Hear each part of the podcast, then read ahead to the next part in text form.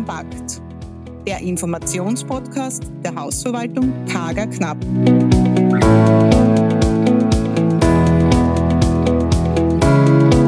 Herzlich willkommen bei unserer Folge 3 mit Maria Magdalena Kager Knapp zum Thema alternative Heizsysteme, inklusive einem Beispiel aus der Praxis. Erst kürzlich hatten wir einen sehr heißen Sommer und sehr viel Trockenheit zu spüren bekommen. Auch die starken Unwetter und die Umweltkatastrophen nehmen laufend zu und haben daher der Regierung einen Ansatz zum Umdenken gegeben, damit die Ressourcen unserer Erde geschont werden. Daher gibt es das vor Beschlussfassung stehende Erneuerbare Wärmegesetz, das eine Veränderung bis spätestens 30.06.2040 vorsieht. Hier soll es primär um einen Tausch von Gasetagenheizungen auf zentrale Heizsysteme geben, die durch erneuerbare Energieträger betrieben werden.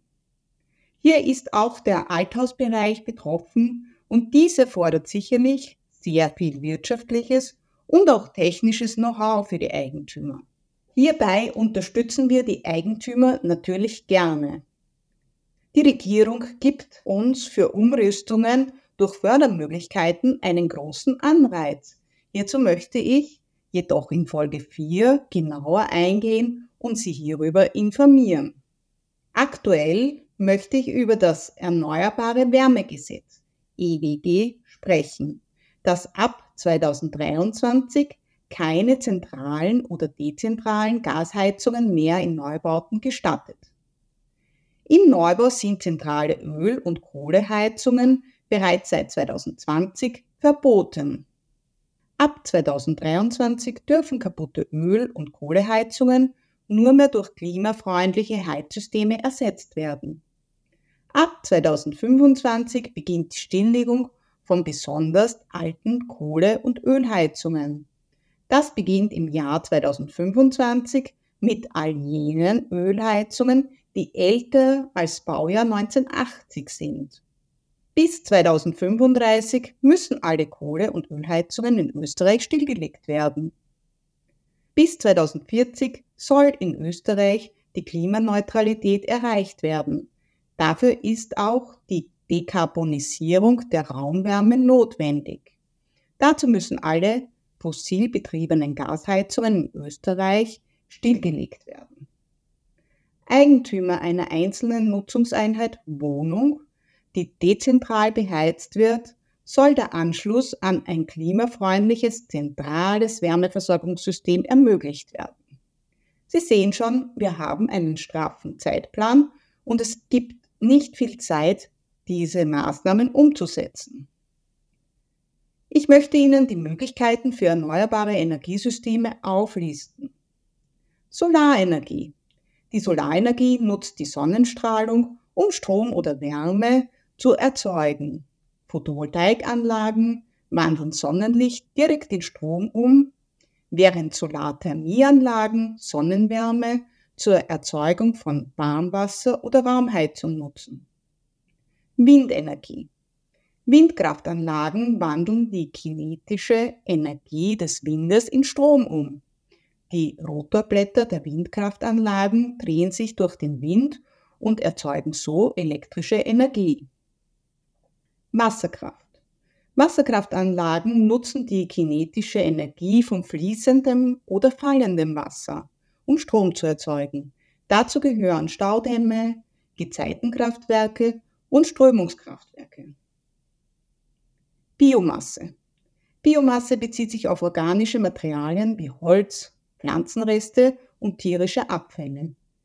Diese Materialien können verbrannt werden, um Wärme oder Strom zu erzeugen. Biomasse kann auch zur Herstellung von Biogas oder Biodiesel verwendet werden. Geothermie. Geothermische Energie nutzt die natürliche Wärme aus dem Inneren der Erde. Geothermische Kraftwerke nutzen das heiße Wasser oder den Dampf aus geothermischen Quellen, um Strom zu erzeugen oder Gebäude zu heizen. Vorteile alternativen Energiesystemen. Sie sind umweltfreundlich. Alternative Energiesysteme nutzen erneuerbare Energiequellen, die im Gegensatz zu fossilen Brennstoffen keine schädlichen Emissionen wie Treibhausgase oder Luftverschmutzung verursachen. Sie sind nachhaltig. Erneuerbare Energien sind unerschöpflich und können kontinuierlich genutzt werden, im Gegensatz zu begrenzten fossilen Brennstoffen.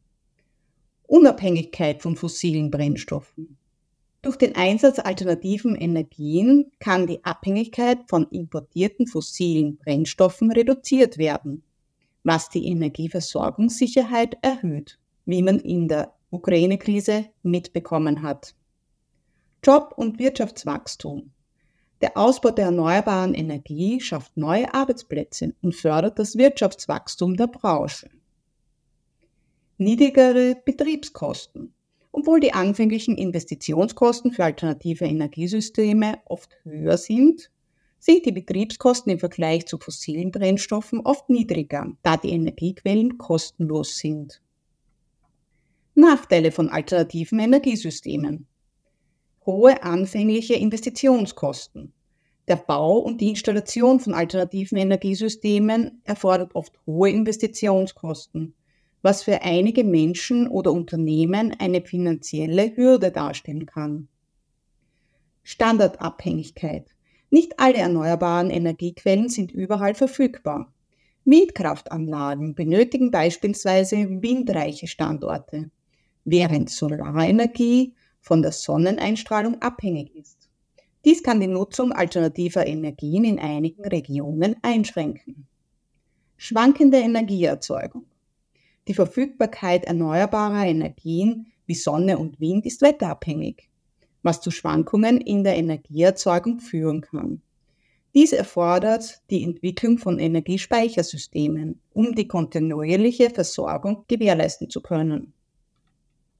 Die Umsetzung von alternativen Energiesystemen ist ein wichtiges Thema, das eine breite Diskussion erfordert. Hier sind einige Punkte, die in einer solchen Diskussion berücksichtigt werden können. Investitionen und Kosten. Eine der größten Herausforderungen bei der Umsetzung alternativer Energiesysteme sind die anfänglichen Investitionskosten. Es erfordert erhebliche finanzielle Mittel, um erneuerbare Energiequellen zu erschließen und die erforderliche Infrastruktur aufzubauen. Eine Diskussion sollte sich darauf konzentrieren, wie diese Kosten gesenkt und Investitionen gefördert werden können. Vor allem erfordert der Umbau von einer Einzelheizung in eine Zentralheizung den Eingriff in die einzelnen Wohnungen, die unterschiedlich ausgestattet und ausgestaltet sind. Ich möchte hier nur darauf hinweisen, es gibt Einbaumöbel, äh, die durch die Verlegung einer Leitung vom Gang zur ehemaligen Einzelheizung oft große Umbauten mit sich zieht. Diese sind im Einzeleigentum bzw. im Mietrecht und die Bauarbeiten würden die Mieter bzw. die Bewohner einschränken. Energieversorgungssicherheit. Der Ausbau alternativer Energiesysteme kann die Abhängigkeit von importierten fossilen Brennstoffen reduzieren und die Energieversorgung erhöhen. Hier könnte man sich darauf konzentrieren, wie alternative Energien in die bestehende Energieinfrastruktur integriert werden können, um eine zuverlässige und stabile Energieversorgung zu gewährleisten. Hier bedarf es jedoch aus meiner Sicht noch viel Arbeit seitens der Industrie, da diese zu wenig Zeit hatte, sich an die neuen Änderungen anzupassen und auch diese Richtung zu forschen. Wir hatten als Verwaltung in Wien die Möglichkeit, ein Projekt mit Erdwärme zu betreuen. Dieses Projekt hat die Umstellung von neuen Wohnungen, von Gasetagenheizungen in eine Zentral, also Erdwärmezentralheizung umzurüsten. Begonnen haben wir mit einer Befragung der Mieter, wo wir das Projekt vorgestellt haben und die daraus resultierenden Vorteile für die Mieter dargestellt haben. Wir konnten alle Mieter im Haus überzeugen und es haben sich alle Mieter dazu entschieden, bei der Zentralheizung angeschlossen zu werden. Dies ist nicht immer der Fall und stellt natürlich für die restlichen Nutzer der Zentralheizung einen höheren Anteil an Grundkosten dar. Auch bei der Auswahl der Wärmepumpe und Anzahl der Kernbohrungen stellt sich die Frage, ob diese für 100% der Nutzer ausgelegt werden soll oder ob man vorerst nur jene Wohnungen, die sich anschließen wollen, berücksichtigt. Eine Frage, die uns bei dem Projekt ebenfalls beschäftigt hat, war jene, ob sich die Mieter an den Kosten der Errichtung beteiligen müssen. Dies ist aufgrund der aktuellen gesetzlichen Richtlinien nicht möglich und es hat der Eigentümer, der in unserem Fall auch das Dachgeschoss neu errichtet hat, selbst zu tragen. Aus unserer Erfahrung ist es auch wichtig, vor Beginn der Arbeiten zu prüfen, ob die Stromzuleitung ausreichend zur Verfügung steht. Denn es kann bei der Umrüstung ebenfalls ein kostenrelevantes Thema sein und ist natürlich auch von der Lage der Liegenschaft abhängig. Wir haben für das Projekt neun Kerbenbauungen mit einem Abstand von sechs Metern zueinander und von einer Tiefe von circa 100 Meter benötigt. Sie können sich demnach vorstellen, wie groß die Freifläche für diese Maßnahme ist und im Verhältnis dazu sind neun Wohnungen inklusive Dachgeschossausbau nicht als große Liegenschaft zu bezeichnen. Dazu wurde noch eine Photovoltaikanlage am Dach und an der Fassade projektiert und in zwei freien Wohnungen und im Dachgeschoss eine Kühldecke eingebaut, die für die Anlage als Puffer im Sommer den Wirkungsgrad erhöht. Vor Beginn der Arbeiten wurden alle Wohnungen begangen und geprüft, ob die neue Niedrigenergieheizung über die bestehenden Radiatoren möglich ist. Dies konnte zum Glück gewährleistet werden und ein Tausch der Radiatoren war in unserem Fall nicht nötig. Hätten wir diese tauschen müssen, gibt es aktuell Produkte, die auf ca. 600 Euro pro Heizkörper kommen. Somit wäre dies auch nicht wirklich ein großes Problem gewesen, diese auszutauschen.